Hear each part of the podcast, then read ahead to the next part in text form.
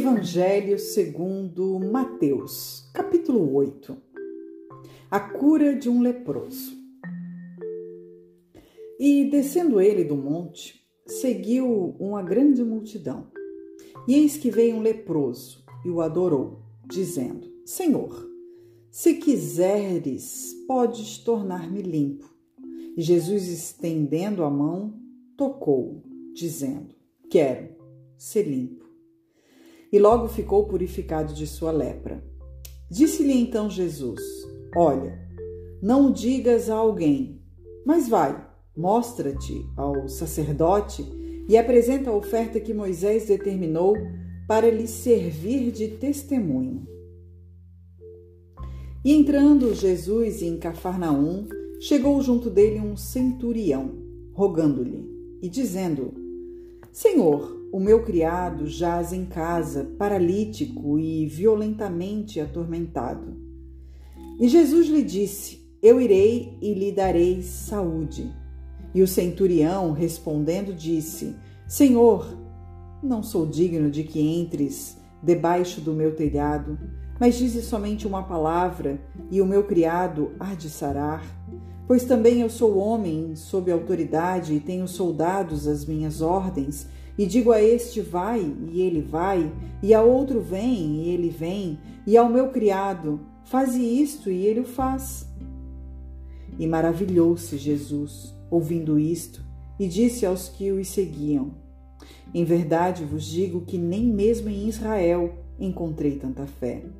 Mas eu vos digo que muitos virão do Oriente e do Ocidente e assentar-se-ão à mesa com Abraão, e Isaque e Jacó no reino dos céus. E os filhos do reino serão lançados nas trevas exteriores. Ali haverá pranto e ranger de dentes. Então disse Jesus ao centurião: Vai, e como creste te seja feito e naquela mesma hora o seu criado sarou. E Jesus, entrando em casa de Pedro, viu a sogra deste acamada e com febre, e tocou-lhe na mão, e a febre a deixou.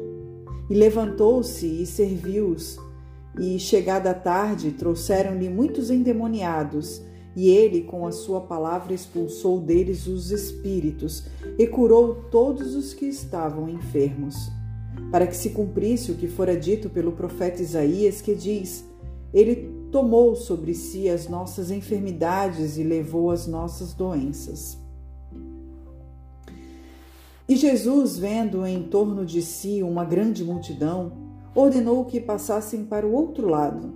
E aproximando-se dele, um escriba disse-lhe: Mestre, aonde quer que fores, eu te seguirei.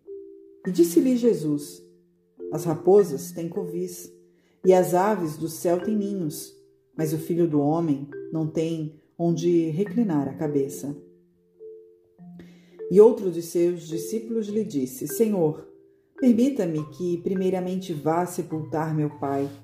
Jesus, porém, disse-lhe: Segue-me e deixa os mortos sepultar os seus mortos. E entrando ele no barco, seus discípulos o seguiram. E eis que no mar se levantou uma tempestade tão grande que o barco era coberto pelas ondas.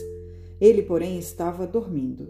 E os seus discípulos, aproximando-se, o despertaram, dizendo: Senhor, salva-nos, que pereceremos. E ele disse-lhes: Por que temeis, homens de pequena fé? Então, levantando-se, repreendeu os ventos e o mar, e seguiu-se uma grande bonança. E aqueles homens se maravilharam, dizendo: Que homem é este que até os ventos e o mar lhe obedecem? E tendo chegado ao outro lado, a província dos Gergesenos, saíram-lhe ao encontro dois endemoniados. Vindos dos sepulcros, tão ferozes eram que ninguém podia passar por aquele caminho.